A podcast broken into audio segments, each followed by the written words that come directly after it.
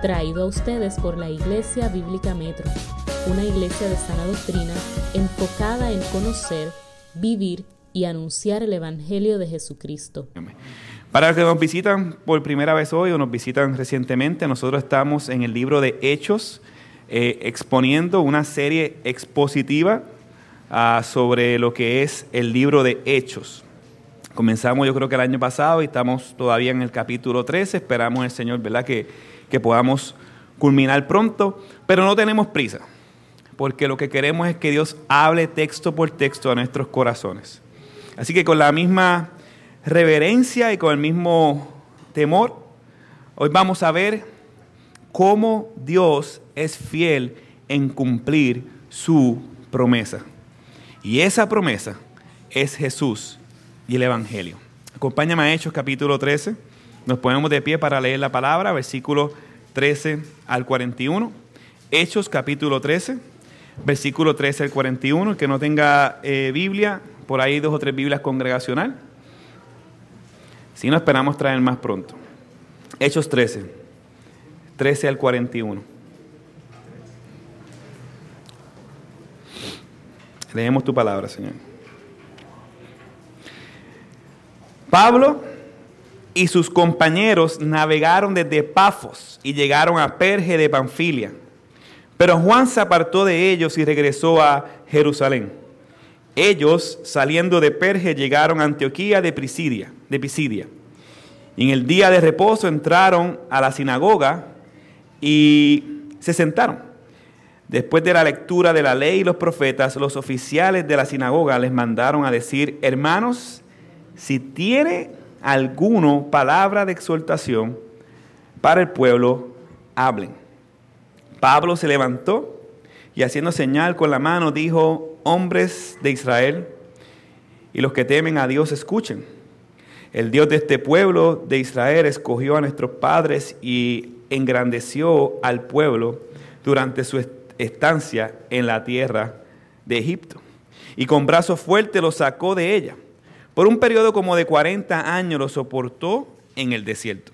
Después de destruir siete naciones en la tierra de Canaán, repartió sus tierras en herencia. Todo esto duró 450 años. Después de esto Dios le, le dio jueces hasta el profeta Samuel. Entonces ellos pidieron un rey y Dios le dio a Saúl hijo de Cis, varón de la tribu de Benjamín durante 40 años. Cuando lo quitó, les levantó por rey a David, del cual Dios también testificó y dijo, he hallado a David, hijo de Isaí, un hombre conforme a mi corazón, que hará toda mi voluntad.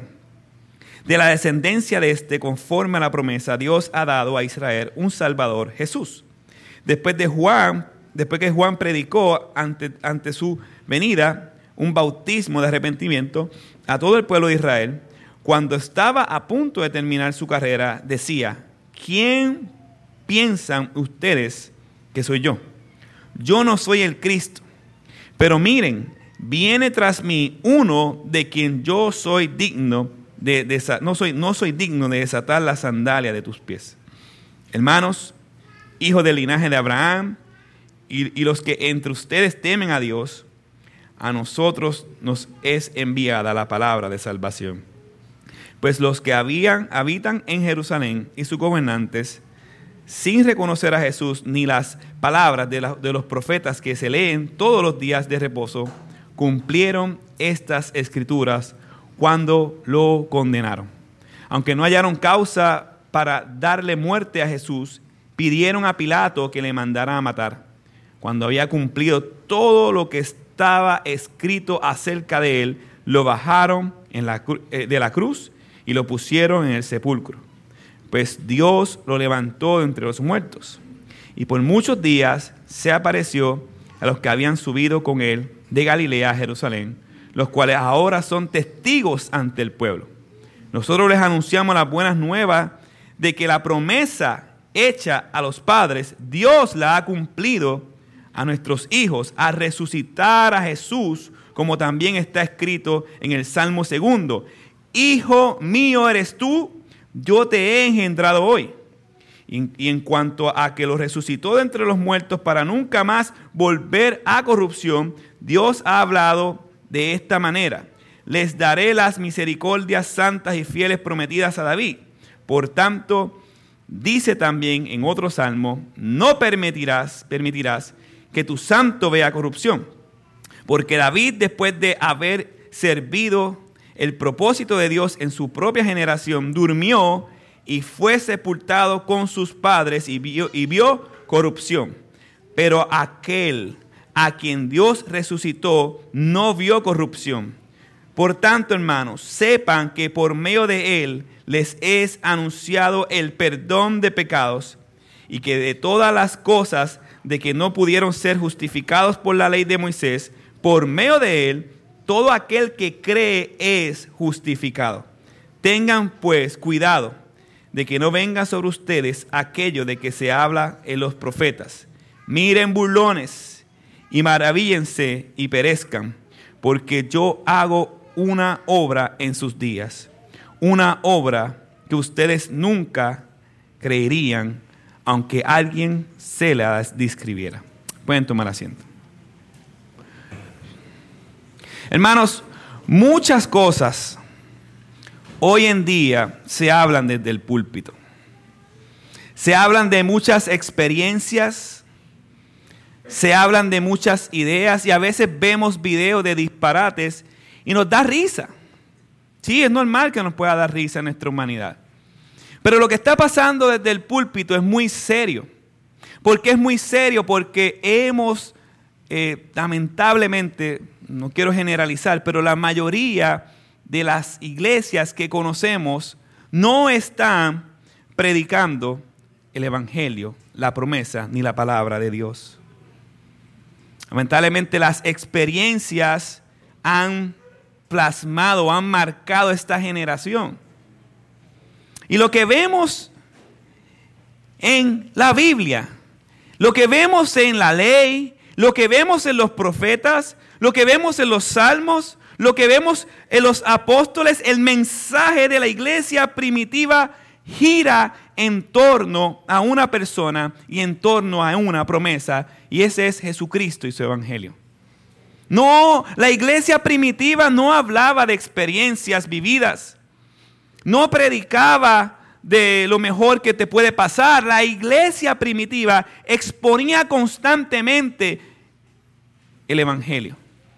En el Antiguo Testamento se exponía la promesa del Evangelio y en el Nuevo Testamento se expone el Evangelio. Y justamente es el cumplimiento de esa promesa en la persona de Jesús lo que el apóstol Pablo quiere resaltar en el discurso que dio a la sinagoga cuando llegó a Antioquía de Pisidia. Y me gustaría que podamos observar cuatro aspectos centrales en el discurso. La introducción, a la explicación de la promesa. Eso está en los primeros tres versículos, 13 al 16. La promesa es una iniciativa de Dios. Eh, versículo 17 al 25. El cumplimiento de esa promesa es por su obra. Versículos 26 al 36 y el último encabezado. La superioridad y el resultado de la promesa. Perdón, y justificación, versículos 38 al 41. Los primeros cuatro versos nos ayudan a comprender el contexto del pasaje y nos da una introducción antes de comprender la promesa. Dice el texto, vaya conmigo el versículo 13, que Pablo y sus compañeros navegaron desde Pafos y llegaron a Perge de Panfilia, pero Juan se apartó de ellos y regresó a Jerusalén.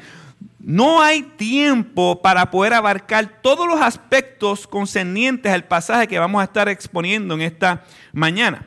Simplemente voy a mencionar que Pablo se encontraba en el primer viaje misionero, eh, el, corillito que había formado, para que usted entienda, el, el, junte, la unión era entre Pablo, Bernabé y el ayudante que era Juan Marcos, el que escribió precisamente Marcos. Entonces ellos iban, salían de Chipre, Ah, tan pronto eh, Sergio, Sergio Paulo, como vimos la semana pasada, quedó maravillado de la doctrina. Ellos entonces salieron de ahí, de Chipre, y arrancaron entonces a Perge de Panfilia, lo que hoy sería Turquía. En aquel entonces era una ciudad muy pobre. Eh, se dice que Perge de Panfilia estaba gobernada por Roma, pero debido a la salubridad y otros asuntos era muy pobre. Y allí estuvieron ellos predicando el Evangelio. Y dice el texto que Juan Marcos regresó. Hay muchas posibles razones para que Juan Marcos regresó. Yo no tengo una razón específica y muchos teólogos tampoco tienen una razón específica, pero quiero dejarles ahí dos o tres ideas de por qué Juan Marcos regresó. Muchas personas piensan que el énfasis de Pablo en sus viajes misioneros, en de camino, era los gentiles y Juan Marcos era un judío apasionado por su nación y tal vez tuvo un poquito de roce.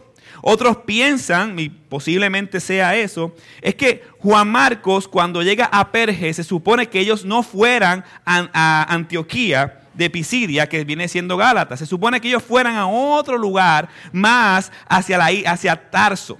¿Y qué sucede? Se dice que supuestamente Pablo se enfermó de malaria y aquel entonces en contexto sí es cierto, había mucho esa enfermedad. Y la única posible razón o la única ah, posible esperanza era que Pablo subiera hacia el norte a unas montañas a tratarse esa enfermedad y que de camino pues, pues tal vez fuera curado.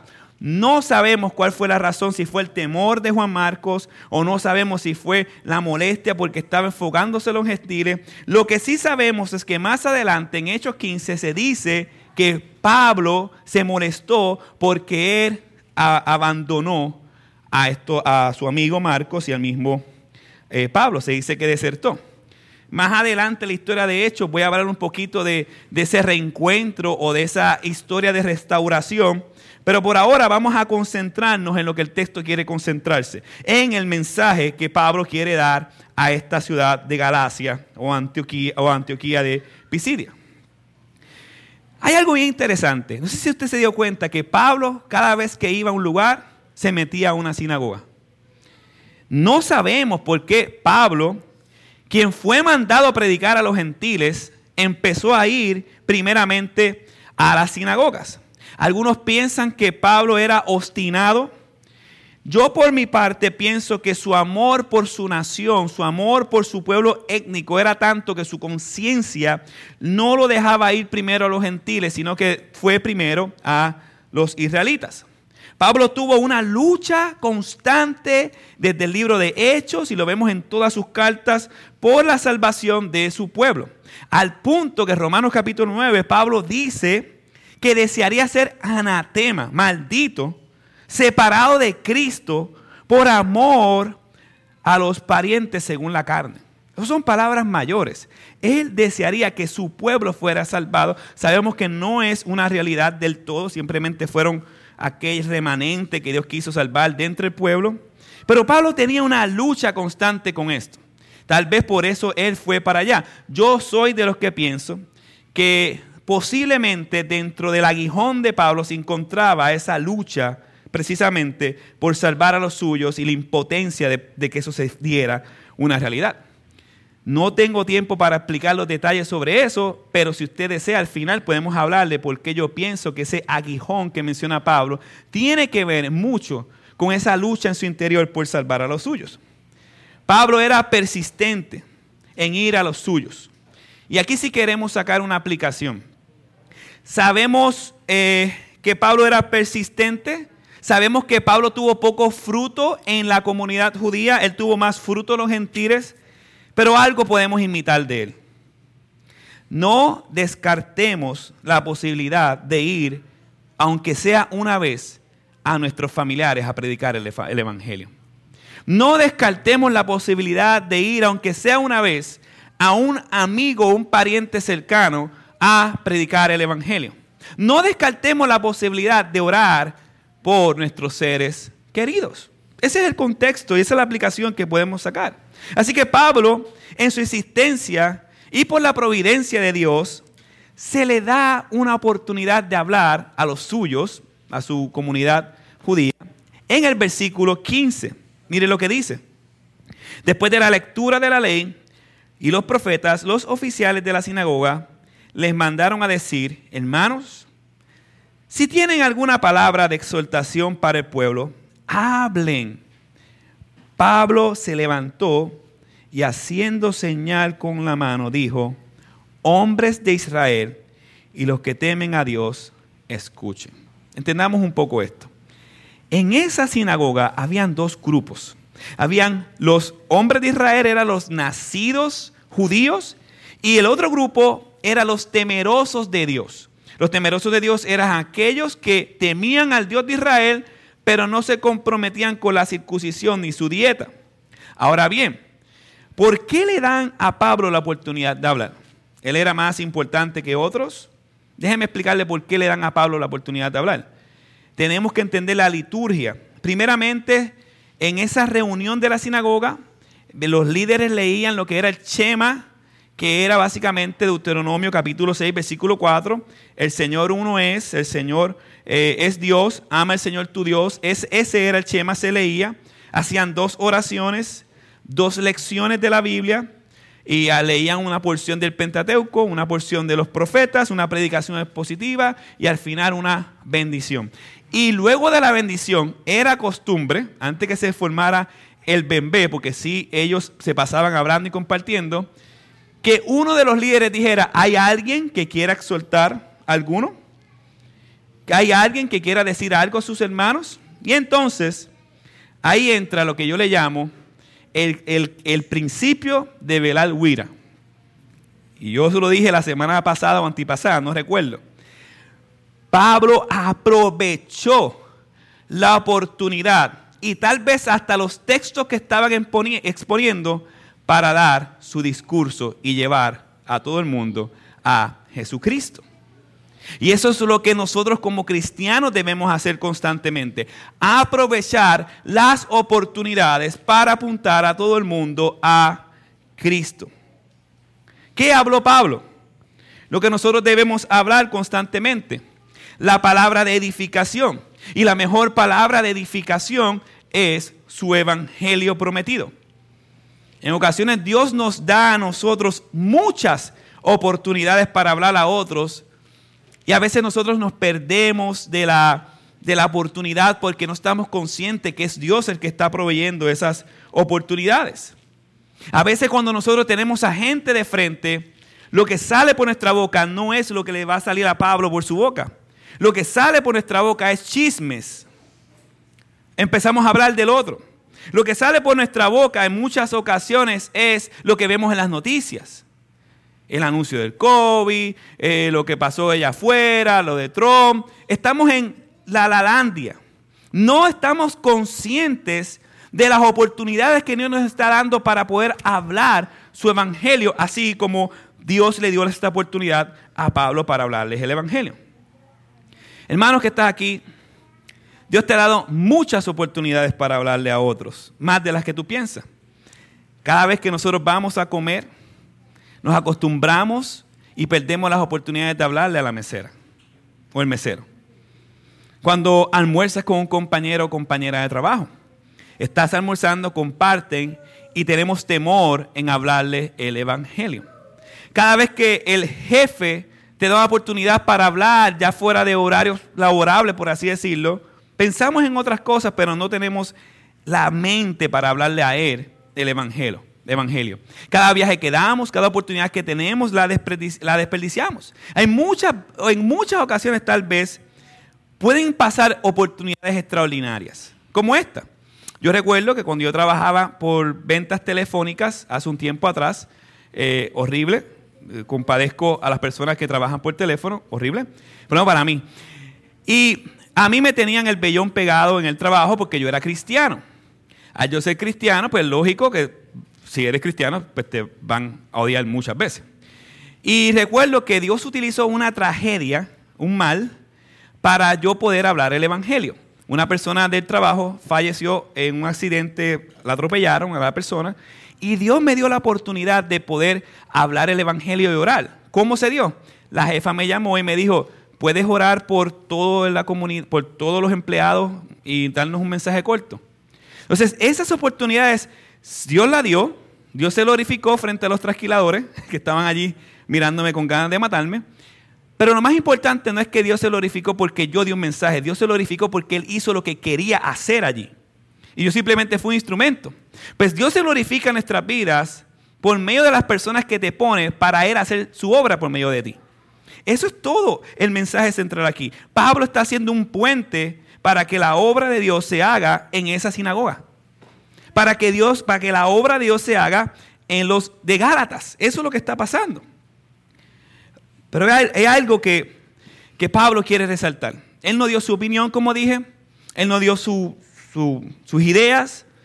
Él quiso resaltar que la promesa de Dios no inicia en nosotros. No es por nuestra voluntad, sino que inicia en Dios. Ese es nuestro segundo encabezado. Pablo comenzó a resaltar no lo que él podía hacer, no lo que ellos podían hacer, sino lo que Dios hizo por medio de esa promesa. Versículo 17 al 25.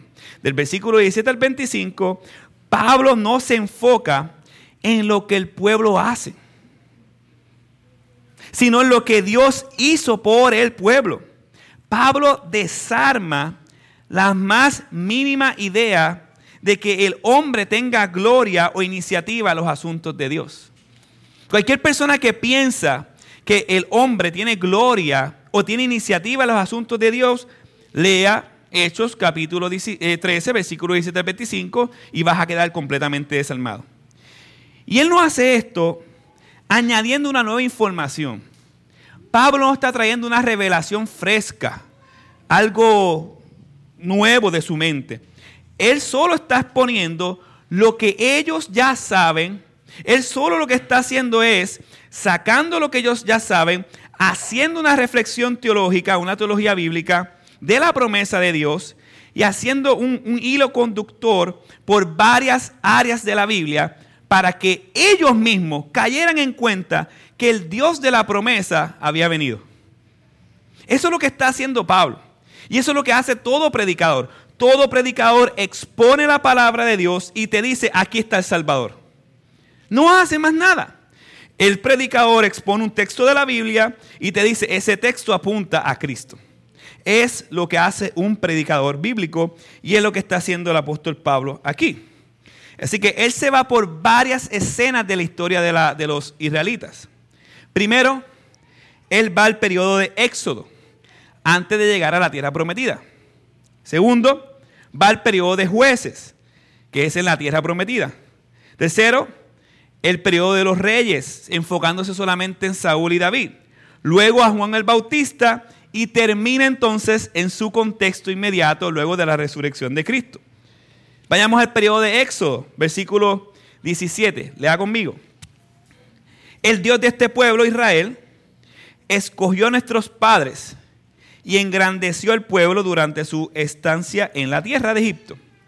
Y con brazo fuerte lo sacó de ella.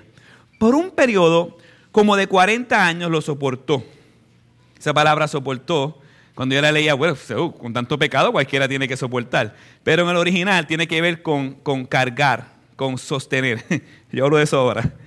En el desierto. Después de destruir siete naciones en la tierra de Canaán, repartió sus tiendas en herencia todo esto duró como 450 años. Luego de la muerte de José, Israel quedó sin tierra. ¿Se acuerda la historia de José al final del libro de Génesis? ¿Sí? ¿Se acuerdan? Muy importante. Quiero que entiendan bien lo que estamos haciendo. Cuando José eh, muere, el faraón guarda la promesa y cuida a Israel. ¿Por qué? Porque en honor a José, que era uno de sus gobernantes. Pero ¿qué sucedió? El faraón muere y, el pueblo de Israel crece y crece y crece y crece. Y el nuevo faraón toma miedo y ¿qué hace? Los esclaviza. Y entonces hasta que un día Dios escucha el clamor de su pueblo y elige a Moisés como su representante para sacar a la nación de Egipto. Y lo que nos enseña este pasaje es que el protagonista, el que hace la obra de sacarlos, el que hace la obra de guiarlos y protegerlos no fue Moisés, sino que fue Dios mismo. Eh, Dios está enseñándole a la sinagoga y Dios nos está enseñando hoy en día que es Dios el que hace la obra. Que es Dios el que utiliza a personas como nosotros para que Él sea glorificado.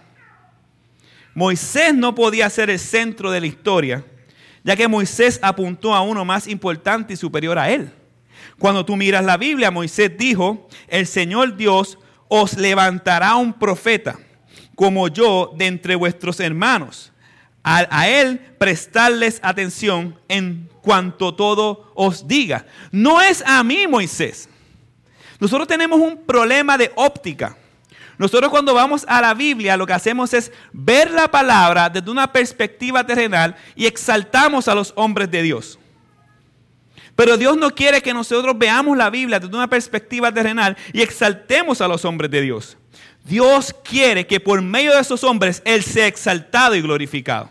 Que cuando nosotros miremos la Biblia y digamos, oh Señor, qué grandioso eres tú, que tú guardas tus promesas y eres fiel a lo que tú has dicho.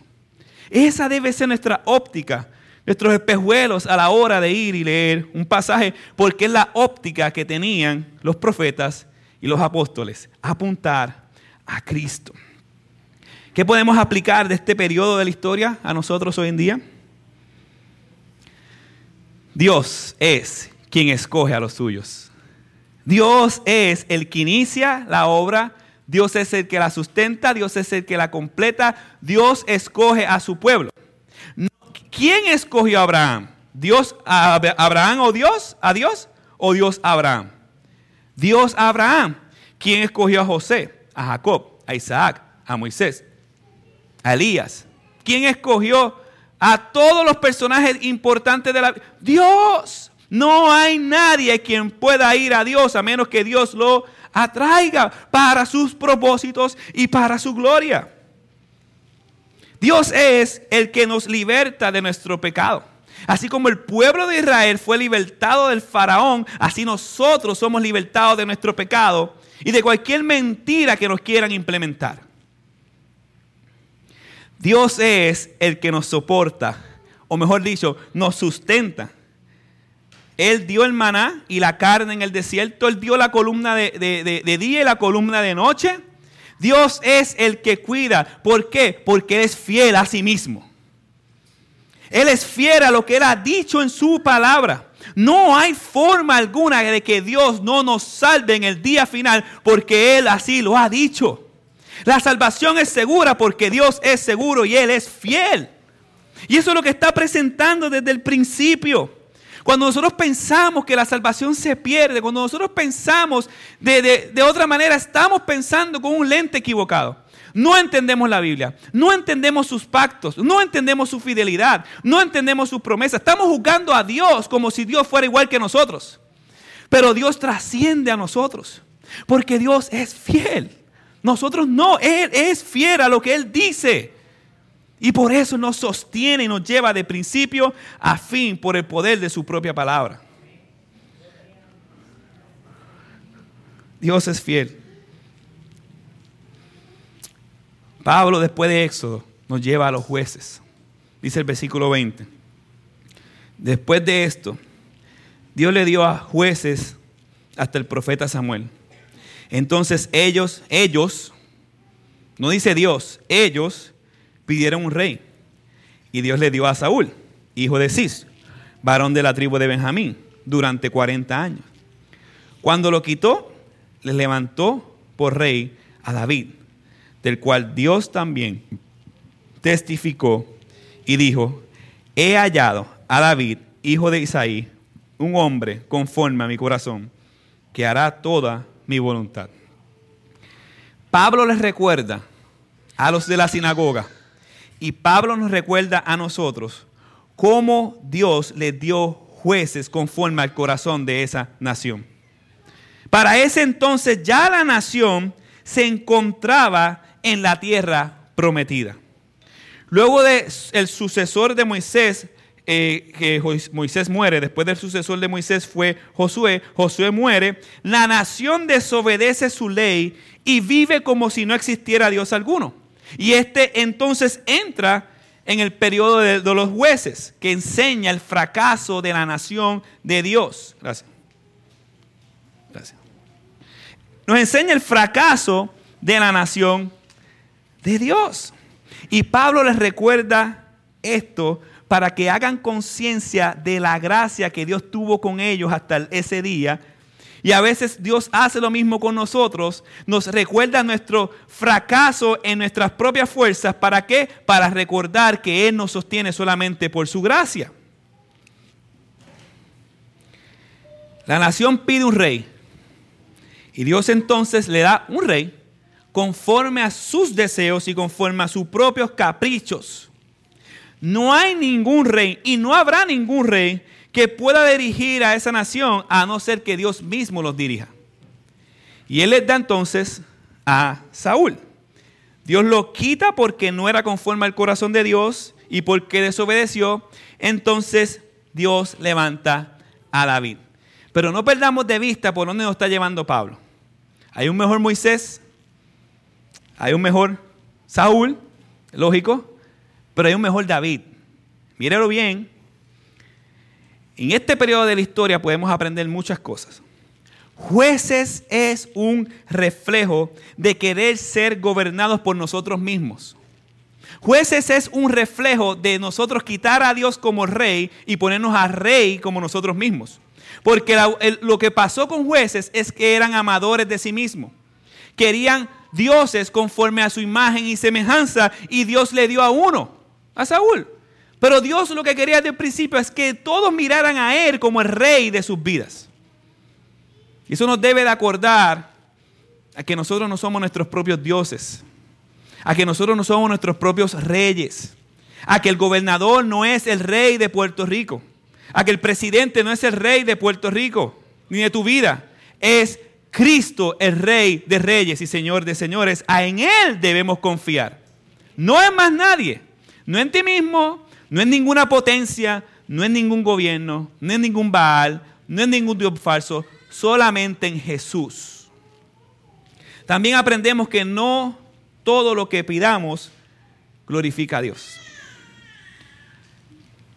El pueblo, envanecido en sus pecados, comenzó a pedir, pero no a pedir la dirección de Dios. No orar, Señor, muéstrame tu voluntad, sino, Señor, yo quiero, dame esto. Señor, yo demando, yo declaro y no acepto un no. Mediten. Eso es lo que hacía la nación de Israel cuando estaba lejos de Dios. Ellos no clamaban, Señor, gracias por tu cuidado, enséñame tus caminos. Señor, muéstrame tu voluntad. Señor, no sé qué hacer, guíame para que tú seas glorificado. Examinemos nuestras oraciones, porque nuestras oraciones van a determinar a qué Dios estamos adorando. O a algo a nosotros mismos, o al Rey de Reyes y Señor de Señores. Cuidado con atribuirle cosas a Dios que no son de Dios. Y jueces refleja que a pesar de nuestro pecado, Dios continúa ejerciendo su voluntad en medio nuestro y cumpliendo su promesa. Eso es lo que está haciendo. ¿Por qué? Porque ahora Pablo llega donde quería llegar. Miren el versículo 23 él aterriza esto. De la descendencia de este, conforme a la promesa, Dios ha dado a Israel un Salvador, Jesús. ¿De qué promesa Pablo está hablando aquí? La promesa que Dios le dio a David. Esta, esa promesa está en 2 de Samuel, para los que quieran buscarlo. Segunda de Samuel, versículo 7, capítulo 13. Y vamos a leer el 7.13 y el 7.16. Mira cómo dice estos dos versículos. Segunda de Samuel capítulo 7 versículo 13 y segunda de Samuel capítulo 7 versículo 16. Él edificará casa a mi nombre y yo estableceré el trono de su reino para siempre. Mira el versículo 16. Tu casa y tu reino permanecerán para siempre delante de mí, tu trono será establecido para siempre. En segunda de Samuel, Dios desarma a David. Cuando usted lea Segunda de Samuel en, en, su casa, usted va a darse cuenta que es una conversación. Y el resumen de la conversación funciona de esta manera. Tú, David, no me vas a edificar casa, yo te edificaré casa a ti. Ese es el resumen de toda la conversación. Y el término casa no es un templo físico, el término casa se refiere a una descendencia. Y es por medio de Jesús que Él haría el mejor y verdadero pueblo o descendencia. Usted está sentado ahora en un parte del pueblo de Dios, su iglesia. Es la iglesia, esa descendencia que fue prometida. Es Jesús y porque es Jesús es la iglesia. Mire cómo dice Salmo 89.4. Estableceré tu descendencia para siempre y edificaré tu trono por las generaciones. Salmo 89.36. Su descendencia será para siempre y su trono como el sol delante de mí. Jeremías 23.5. He aquí, vienen días, declara el Señor, en que levantaré a David un renuevo justo. Y él reinará como rey, actuará sabiamente y practicará el derecho y la justicia en la tierra. El punto que Pablo quiere llegar es que no es David el rey de reyes. No era Salomón el rey prometido. La promesa está en que vendría un mejor y verdadero David, quien no pecaría y con justicia de lo alto reinaría con poder y con toda gloria, y ese es Jesús. Él los está trayendo al contexto. Él fue por toda la escritura y lo está aterrizando al día de hoy y le está diciendo, de ese de que hablaba los salmos, los profetas y la ley, es el que yo te vengo a presentar, el que trajo salvación y vida eterna, es Jesús. Tu única esperanza.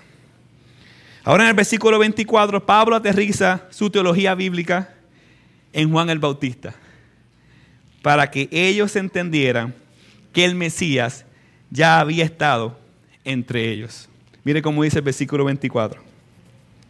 Después de que Juan predicó, antes de su venida, un bautismo de arrepentimiento a todo el pueblo de Israel, cuando Juan estaba a punto de terminar su carrera, decía, ¿quién piensan ustedes que soy yo?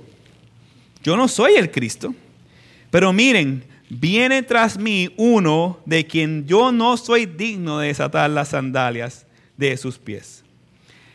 Génesis apuntaba a Cristo. Éxodo apuntaba a Cristo.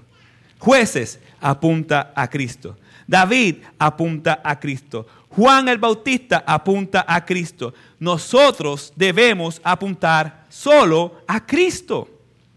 No a nuestros méritos, no a nuestras obras, porque lo que está haciendo Pablo es desarmando esa sinagoga.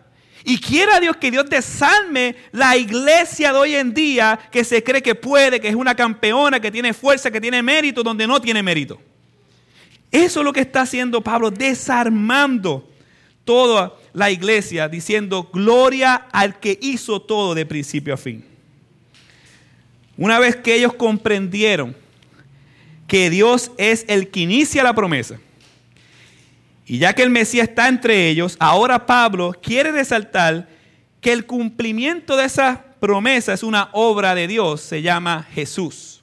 Versículo 26 al 36. Hermanos, hijos del linaje de Abraham, y los que entre ustedes temen a Dios, a nosotros se nos ha enviado, enviada la palabra de salvación. Pues los que habitan en Jerusalén y sus gobernantes, sin reconocerlo a Jesús, ni las palabras de los profetas que se le leen todos los días de reposo, cumplieron estas escrituras cuando lo condenaron. Ahora Pablo los lleva en su contexto inmediato y les dice que sus vecinos, recuerde que él está en Antioquía de Pisidia, él le dice que sus vecinos, Jerusalén, estaban ciegos, que cayeron en una rutina, como tú y yo podemos caer, de venir todos los domingos a la iglesia, de leer la Biblia, de orar, de, de diezmar, ofrendar, de, compañerismo, una rutina. Y que esa rutina los puso ciegos. y no pudieron reconocer al Mesías. Pero ¿qué está, pero qué, está necedad, qué, qué estaba entonces pasando? Que él estaba diciendo que esa necedad, sin ellos saberlos, estaba glorificando a Dios porque estaba cumpliendo la promesa que Dios venía a hacer. Dios estaba haciendo de esta promesa de salvación una realidad por medio de la maldad de su pueblo y de los gobernantes. Y esto nos da, nos trae dos cosas: esperanza y preocupación. ¿Por qué preocupación, amada iglesia? ¿Cómo sabemos que no estamos siendo engañados? ¿Cómo sabemos que las palabras que yo estoy diciendo son verdad? Porque yo soy un poquito empático. Porque, ¿por qué? Decir gloria a Dios, aleluya, amén, cantar coritos, leer la Biblia, orar, asistir a las actividades de la iglesia, vivir una vida altamente moral, haber nacido en una tradición de iglesia. Nada de eso nos hace cristianos.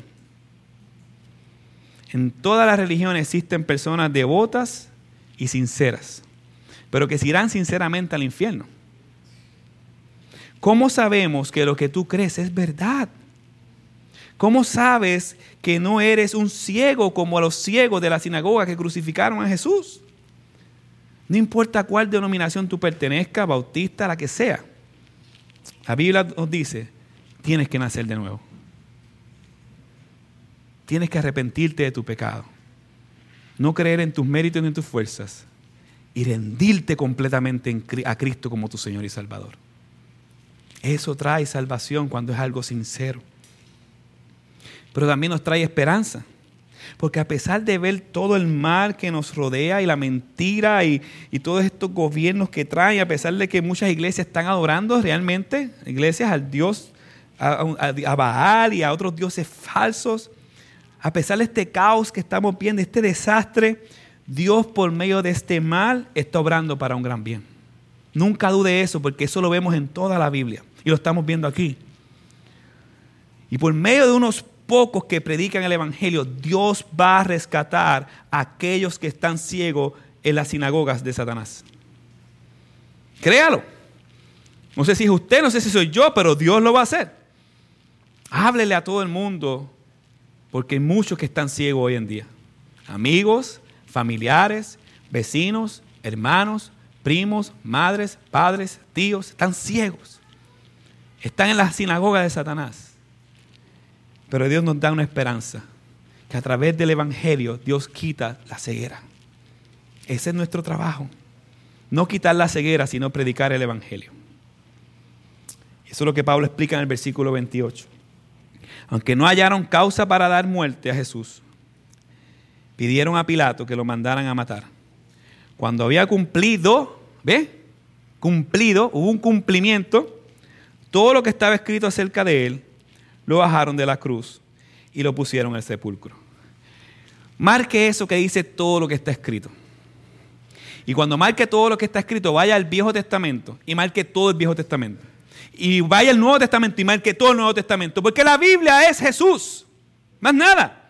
Está escrito en el Salmo 22, 16, las manos de los pies del Mesías serán traspasados. Estaba escrito en el Salmo 22, 17, eh, los huesos del Mesías no serán quebrantados. Estaba escrito en Deuteronomio 21, 23, su cuerpo no colgará de árbol toda la noche, sino que ciertamente los, los enterrarás el mismo día. Pues el colgado es maldito de Dios, para que no contamines la tierra que el Señor tu Dios te da en heredad. Toda la Biblia, toda la Biblia habla de Jesús. Ahora Pablo les dice que el Mesías resucitado ya había llegado. Y mire cómo dice el versículo, y resucitado, mire lo que dice el versículo 30. Pero Dios lo levantó entre los muertos. Y por muchos días se apareció a los que habían subido con él de Galilea a Jerusalén, los cuales ahora son sus testigos ante el pueblo. Y esos testigos, Pablo lo dice que eran más de 500 más adelante. Versículo 32. Nosotros les anunciamos las buenas nuevas de que la promesa hecha a los padres, Dios la ha cumplido a nuestros hijos al resucitar a Jesús. El clima de esta promesa no es nosotros. El clima de esta promesa no es nuestra decisión de aceptar a Jesús. No es nuestro libre albedrío. El clima de esta promesa es que Dios hizo la obra en medio de su pueblo por medio de la resurrección de Cristo. Cuando Cristo dijo consumado es, ya todo estaba hecho, no hay nada que tú puedas aportar. Simplemente arrepiéntete y cree y entrega tu vida a Cristo por siempre y para siempre. Pablo termina esta sección reafirmando que este Jesús es de quien David profetizó. Versículo 22. Como también está escrito en el Salmo segundo. Miren esto. Hijo mío, eres tú. Yo te he engendrado hoy. El Salmo 2 eh, no está hablando del nacimiento de Jesús. El Salmo 2 está hablando de la resurrección de Jesús. Está hablando de que por fin hay alguien 100% hombre y 100% Dios que resucitó entre los muertos y ese es Cristo Jesús. Ese es el día en que fue engendrado. Mire cómo dice el versículo 34. Y en cuanto a, a, que lo resucitó de entre los muertos para nunca volver en corrupción, Dios ha hablado de esta manera. Le daré las misericordias santas y fieles prometidas a David. Obviamente apuntando a Cristo. Versículo 35. Por tanto dice el Señor en otro salmo, no permitirás que tu santo vea corrupción, porque David después de haber servido el propósito de Dios en su propia generación, durmió, significa murió, y fue sepultado con sus padres y vio corrupción. Pero aquel a quien Dios resucitó no vio corrupción. David murió, Abraham murió, Moisés murió y todos los que estamos aquí vamos a morir, pero Jesús es el único que resucitó, siendo el mejor y verdadero David prometido para darnos esperanza a nosotros de ser resucitados cuando Él venga con poder. Eso es. Ese es el punto de Pablo. Y ese es el cumplimiento de su promesa. Lo último que Pablo quiere enfatizar es la consecuencia de esa promesa.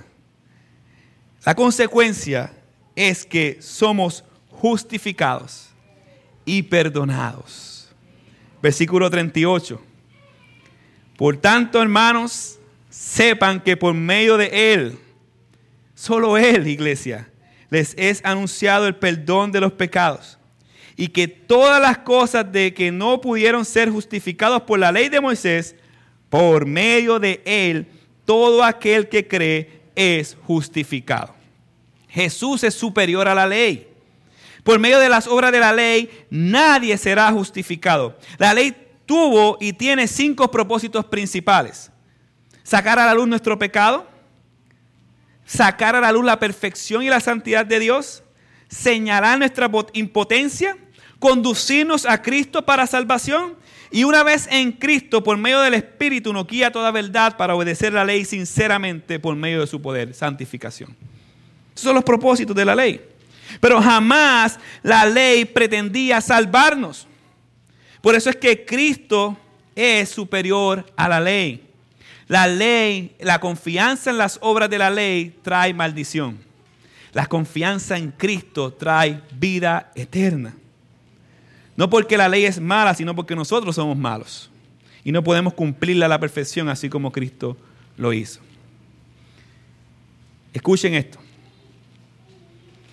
Hay muchas religiones, perdóname, como dijo un, pastor, hay dos religiones, la verdadera y la de obras.